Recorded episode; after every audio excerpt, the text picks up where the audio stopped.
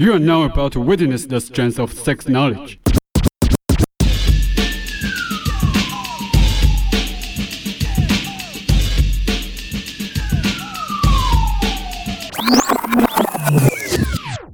玩咖咖无双。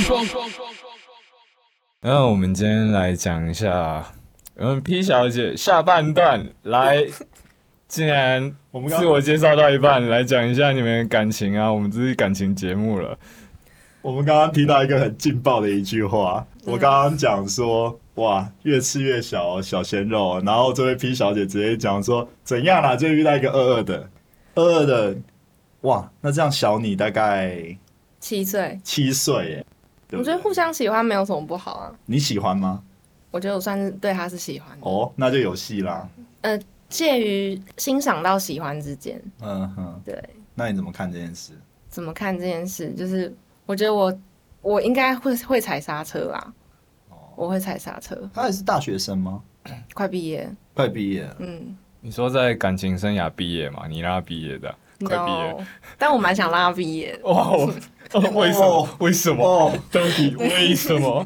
但是我觉得先不要那么快，就是图，就是图他，因为因为我慢慢有去了解他现在有一些他自己正想去往前的目标，那我不想要就是让，因为因为我们一定会有一个年纪上的一些认知落差，我不想要那么快给他有这么多冲击，我希望他好好 focus 在他自己现在想要做的事情上，你要守护他的童年，对啊，我还是有点母爱的好吗？全都怪我，话都不能好好说。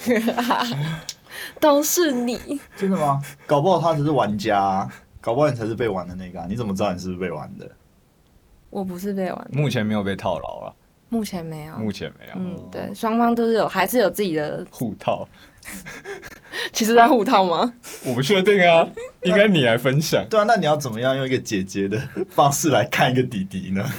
姐姐方就你还是会希望他，嗯，还是我自己还是会希望他他有他自己想做的事情，那好好的去认真去面对。可是我觉得这很恐怖哎，因为你这样跟他讲了，他就会觉得他得不到，然后他就会更想要。你有没有想过这个问题？对不对？人性的方面，你是说男生的征服欲吗？对啊，他会犯贱呐、对啊，你这样越跟这样越跟他讲，他就越觉得说，他是不是在暗示什么？他只是这个拒绝只是假的拒绝，或什么之类的。好像好像有这个倾向，因为因为我一直跟他说，哎、你刚毕业啊，还不是阿迪吗？他说他一直很很坚持认定的说，我不是小孩，我也不是阿迪了。因为这时候就是他想要证明他是成熟的，他必须反 Yeah 站稳自己的脚步。哦我觉得仙女好恐怖哦。最好但你应该没有不时的去绊他一下，绊他一下，怎么样叫绊他一下，就是可能感情方面让他撩他吗？让他有挫折感，然后他又激起一个征服欲之类的。我本来有拒绝他一件事情，一个邀约，然后但是后面又说，我又跟他说又可以了，所以算是先让他死心，然后又让他重新恢复希望，是这种方式吗？这一切都设计好了，我希望不是我。没有设计他，但是真的真的是阴错阳差，我先拒绝他的某一个邀约，然后过一段时间他有点他有点小受伤，然后又过一段时间我状况又 OK，我又跟他说，哎、我们可以，哦，Holy，就是顾及自己的状况，但是其实你有让对方知道你自己的状况是怎样吗？还是他是一个被遮蔽视野，完全看不到你在干嘛的状态？其实那个时候是因为我不希望我让我的男伴担心，所以我才拒绝他的邀约。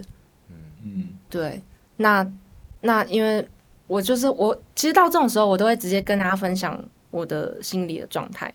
比方说，假设你是我的男伴，你会希望我在没有告知你的情况下，去跟另外一个女生，就是或者是男生，就是有一个很亲密的一个赴约嘛？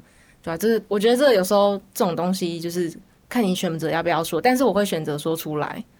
对，因为我不是个我我会想做这些事情，但是但是我希望我是把自己的良心这个部分讲开来。其实我也是这样，但是我不知道为什么我跟你做同样的事，我就被说干你是渣男，真的很奇怪。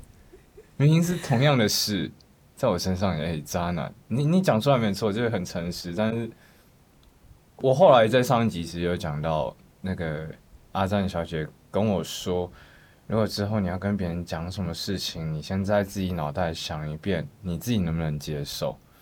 那如果不能接受，就不要讲。但是这边有一个很吊诡的事，万一你能接受的事是很多人不能接受，那你到底要怎么衡量这尺度？以你来说，你要怎么选择讲或不讲，或是要不要做？我还是会说、欸，你还是会说，因为我们要忠于自己的感觉啊。中间这个，然后就变渣男了或渣女之类的。那就是你没有遇到就是能够理解你这一块的人，也是有可能的。因为假设今天我的男伴他就是是跟我说他要去赴约一个跟他会有点亲密关系的人，这个时候就是一个沟通的时间点嘛，对啊，就是看双方怎么沟通。那如果达成共识的话，那就是 OK。那可能你那个状态就是你连沟通都没有办法，那那已经是你们的认知落差了。嗯，对，那就是这是这个沟通可能有可能会几乎是无效，是因为你们有认知落差。对，那假设今天是我跟你的认知有点接近的时候，我会觉得 OK，这是你的自由啊，身体是你自己的。还是要考虑到对方认知是否跟自己相似，对跟知识圈是否为同个生活圈，然后价值观、社会道德之类的。嗯原来是考虑到这面向，然后你选择讲或不讲。嗯，那你觉得讲讲了会比较好吗？不然为什么你会选择讲？我认为说了会比较好，对你自己还是对双方，对双方？嗯，这是一种彼此之间的互相了解。的一个方式，嗯，直接摊开来，而且这样子比较能够避开一些往后你们相处上的一些困难，嗯，不如直接摊开说。那在对方眼里会不会被看成说你可能很坦然地讲，在对方眼里就是，哎、我就是这样的人，不然你想怎样？我们就去谈感情，我就是这样的人，对方会不会这样想？我其实没有很在乎对方会不会这样想、欸，然后就变渣男或者渣女了。我就把很多以前遇到的问题，再用假设性的问题再问你一次，因为我发现真的很多类似的事，是我哪里处理不好，还是怎么我我我就被 judge 了？或是你可能没有让对方有这一块的信任，但是也要看你是什么样的赴约。就是假设你今天是你今天原本有一个女伴，然后你想要就是去找另外一个女伴的时候，那这中间就是他可能会觉得说，哦，你你怎么可以这样？你是你刚刚的意思是这个吗？还好他没有听前面的节目，可以去听一 看，真的假的？很精彩的。好，你我我回去再来帮你温习一下。还好还好，不然你你听完这上节目，你可能会听懂我以前做过什么事。但也是你讲到一个很核心的信任，那像那个 Tech，你觉得感情中的信任这一块，到底要怎么达成一个协议？在不管是男女伴关系，或者是普世的恋爱价值关系、现代感情关系，我觉得你永远都没有办法达成到一个协议啊，协议这种东西永远达不到满意啊，所以唯一能够达成协议的方式是双方愿意向后让一步的时候才会达成。甚至是一直在不断的沟通。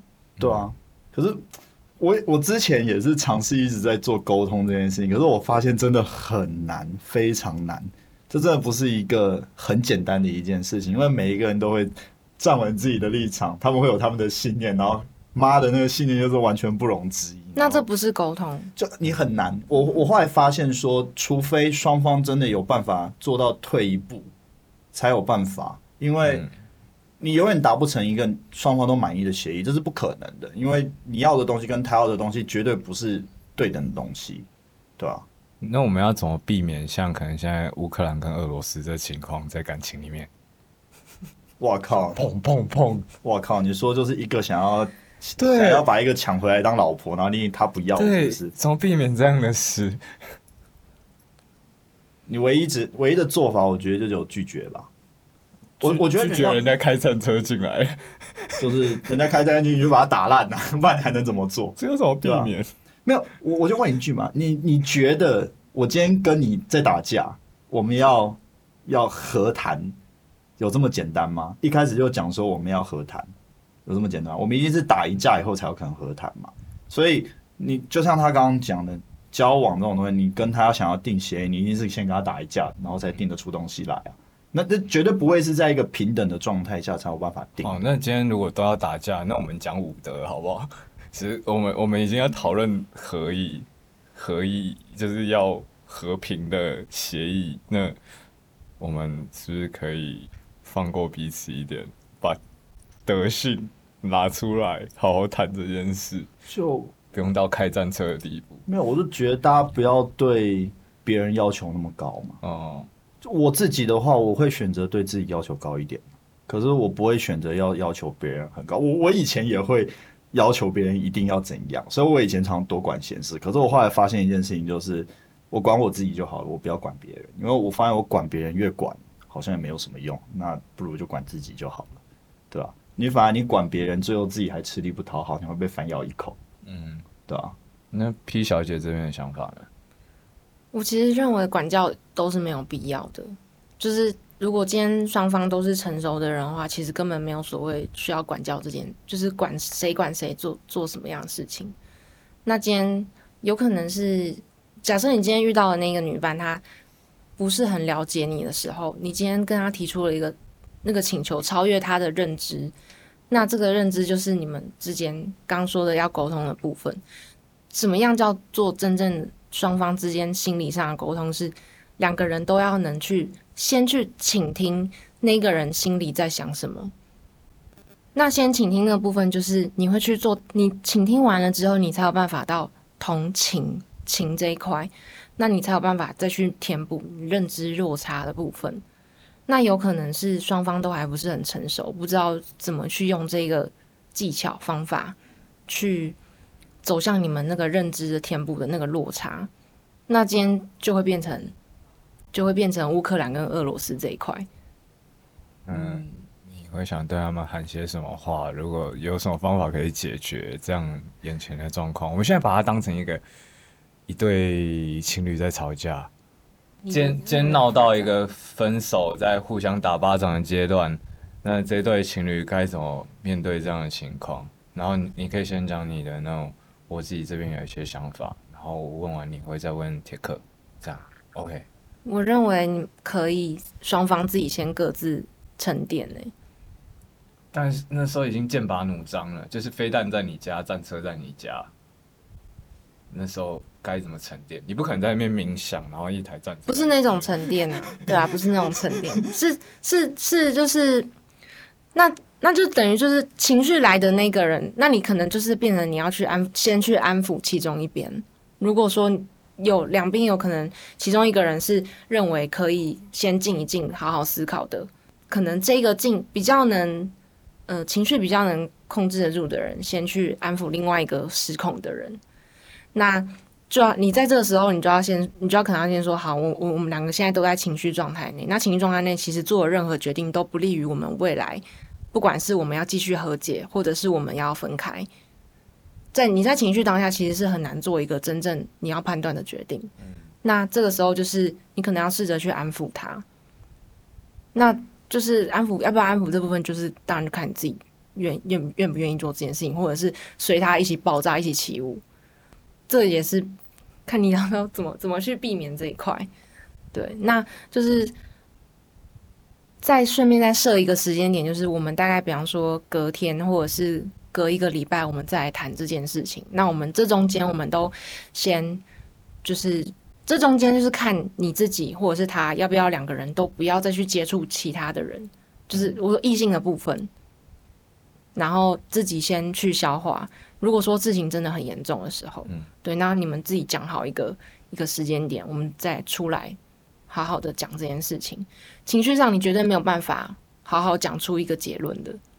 好，那这边我就帮你整理一下。首先第一步就是，好，我们现在在吵架，也许我说出一句我们在吵架了，我们先认知我们现在在干嘛，就是我们先让彼此认知我们在干嘛，对。再利用你可能说隔空谈话的方式，我们先拉开一点时间，把距离拉开，告诉他你需要一点时间。对，因为每个人步调不同，我们也是出于尊重，给对方一些时间，给自己一些时间，我们再上来看要不要再丢飞弹或战车再开进来，但是也可以不用，只是这样的解决方式。那对铁克这边你会怎么想？如果同样的一件事，还是你是洲际飞弹你就直接过去了？我觉得要看人，真的是看人，百分之百一定是看人。因为我之前就遇，我之前的状况就是，我想我想跟对方讲，我是想要理性的跟对方讲，说我你现在在情绪上，我们可以就是就是缓一下，嗯对，然后就没有然后了，就 fuck up 了。就没有然后了。因为我好奇，你要怎么分辨自己那时候是理性的？你要怎么判断？不是我，我发现就是有时候我想要好好讲，可是到后来就变成就没了，你知道吗？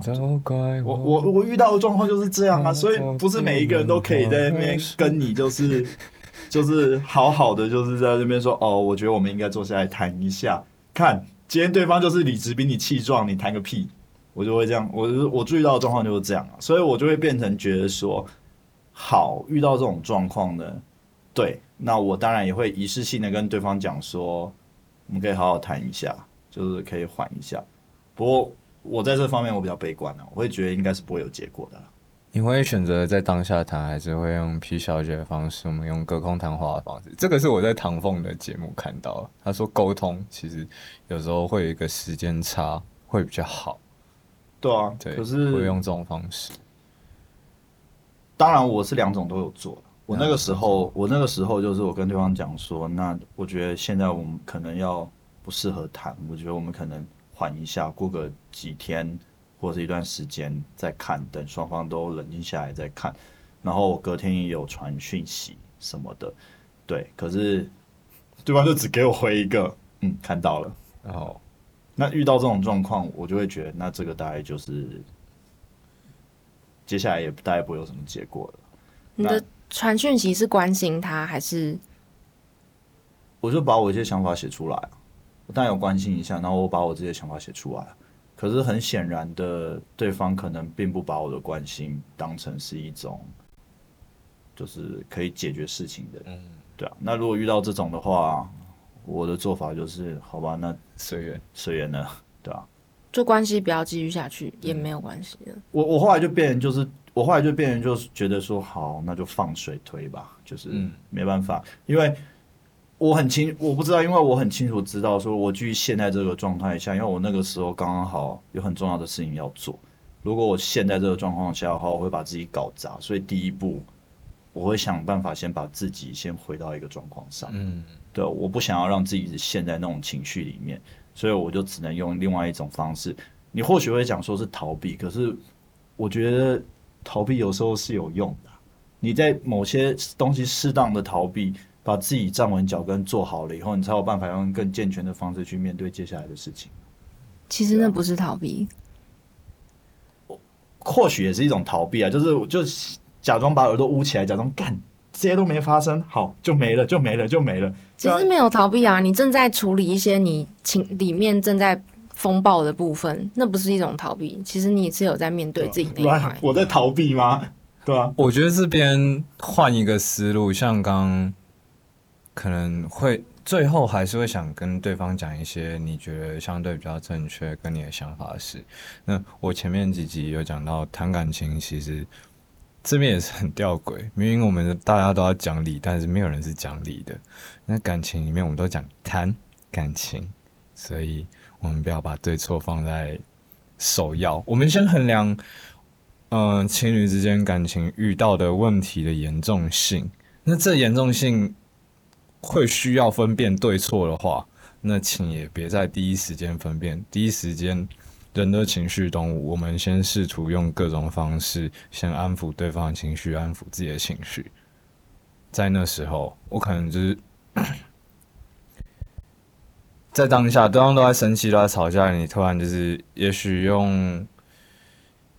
轻松诙谐的方式也好，或者说让把他拉回当下的各种小技巧都好，先让彼此的情绪回到一个相对正常、轻松的值以后，我们再说。好，如果这件事情真的很严重，那我们过了一两天再想，就是可能前面多一个 mindset，我们先把情绪那块收拾好，那我们再用远距谈话的这个技巧，我们让自己多一点思考时间。好，我们再来谈正事，这样可能会有比较好的结果。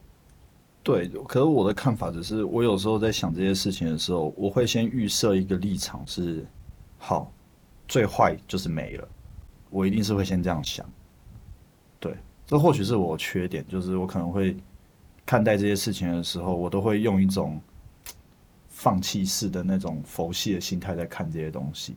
可是因为我不知道，我从以前就一直觉得他怎么想的，我没办法控制。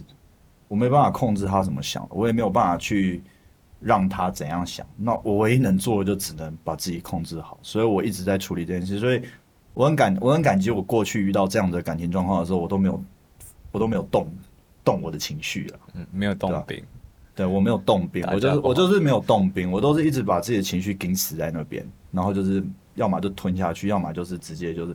当然，我觉得年纪越来越大，我还是必须要讲，年纪真的有差。年纪越来越大，我就是。会生气的频率就越来越少，就是会觉得这件事情不公平，对我来讲不公平，然后觉得委屈的那种想法会越来越少。对我宁愿这样想，因为我知道我有更多想做的事情，我不想把自己绑死在这一块上面。有可能你之后也会遇到会让你觉得不会想要到放弃这一块感情的人，也很难说。放不放弃哦？对，或许吧，因为你还没遇到让你。情感拉得很深的人，所以你可能前面自动都会觉得，我可能是一个先先预设自己有可能会放弃的。我这一点不太跟你的看法不太一样，因为好，比如像这世界上最重要的感情是亲情嘛，对不对？可是我不确定你觉得好，对我来讲是，对我来讲是好，亲情迟早有一天你也是得放掉的，那是无可避免的，一定会放掉，对。你人不可能永生嘛，你一定会放掉啊，所以我觉得提早学会什么叫做放下，我觉得很重要。你说爱的极致是放手吗？对，爱的极致真的是放手啊，真的是放手，因为你一直盯死在那边会有结果吗？我个人看来，我是不不一定觉得会有结果。对啊，那既然没有结果，那你唯一的做法就是放掉，对啊，Let it go。但真的，我觉得放手比较不是放弃，是放下。但放下又是我放弃，对我放下对于感情的期待，那就是随缘。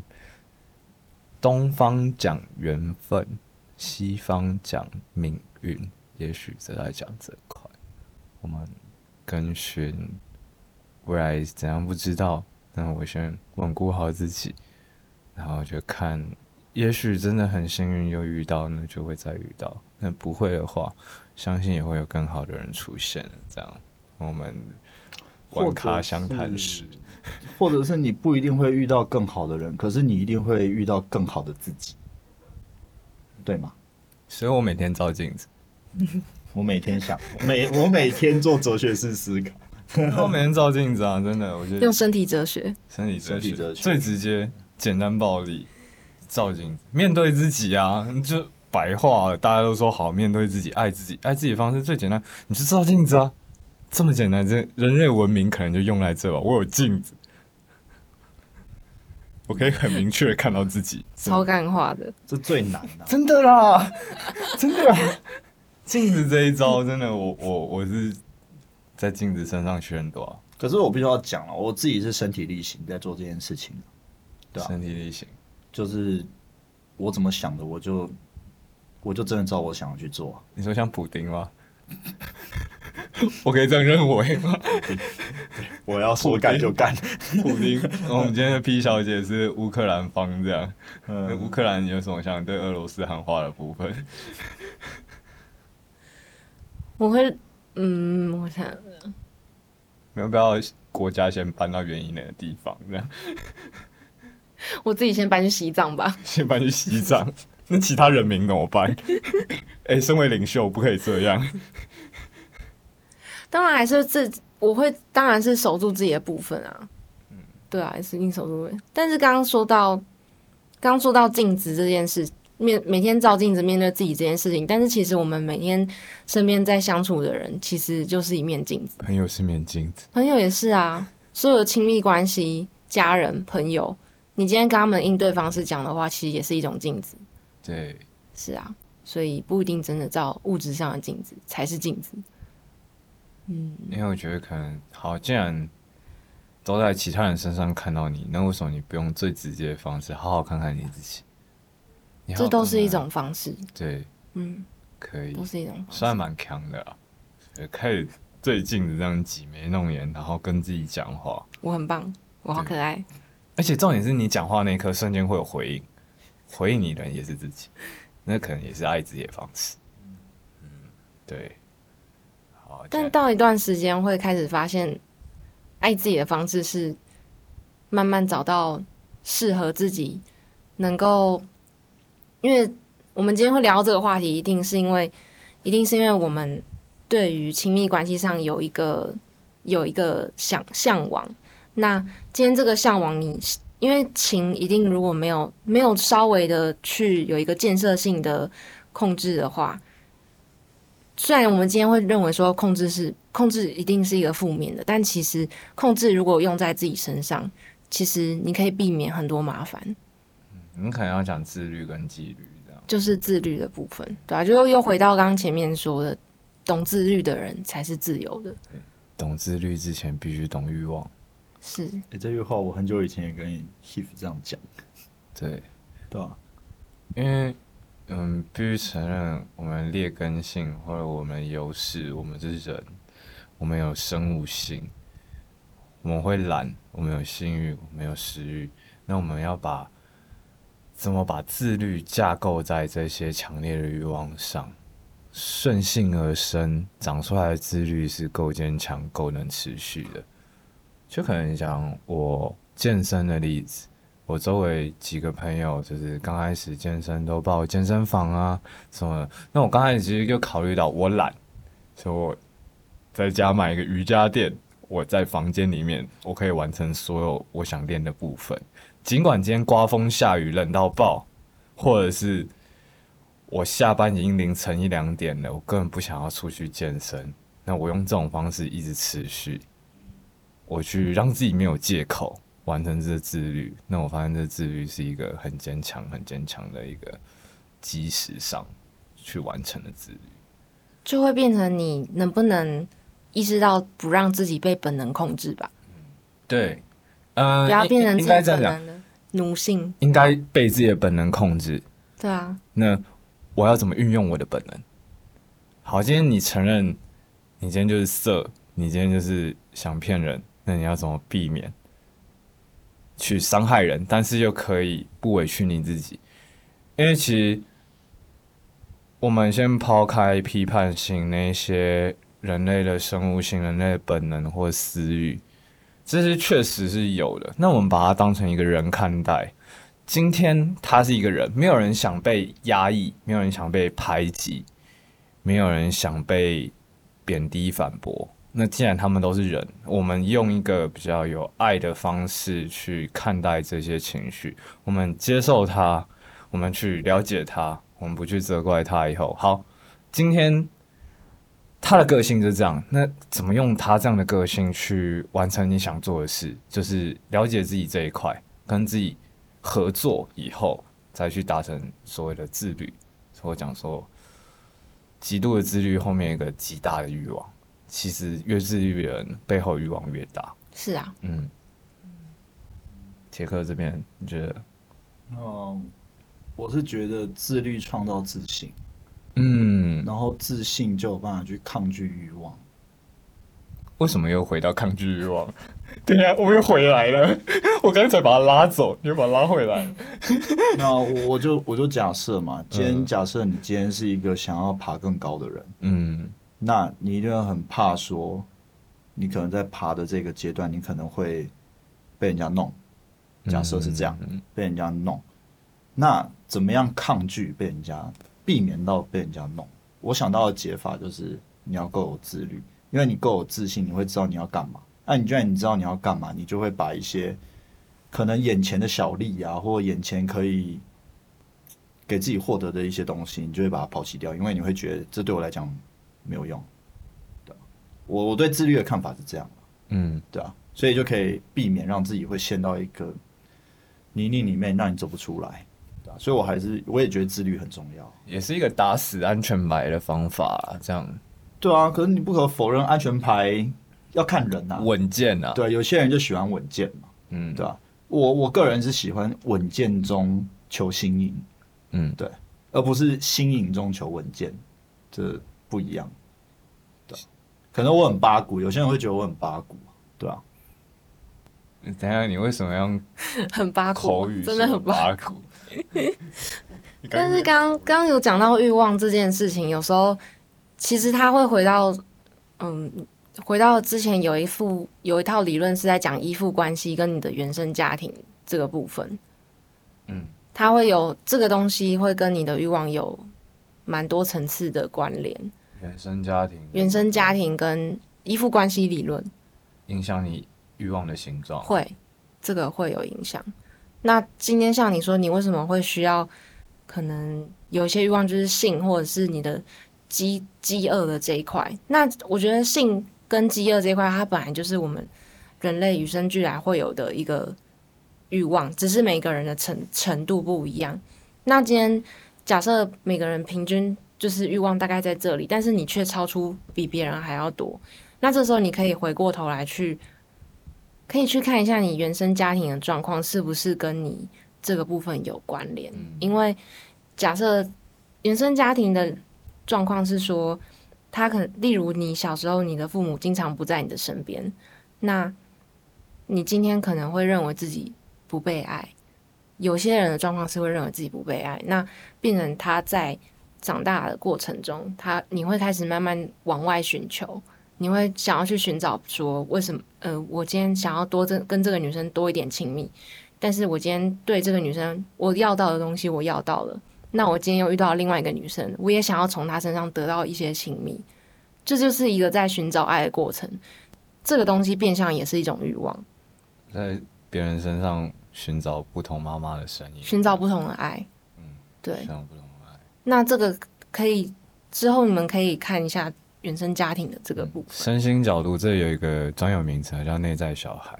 对其实可能在那时候童年受过那个伤，那个小孩的成长就停留在那个阶段。那你成年以后，你意识到一些足以影响你感情生活一些核心价值想法，然后你不知道为什么，可以回去看一下你过往到底发生什么事。那这也是一个相对比较深的课题。对，那我们今天很谢谢皮小姐跟铁克啊，我们直接从那个渣男实境秀变一个什么相谈无双。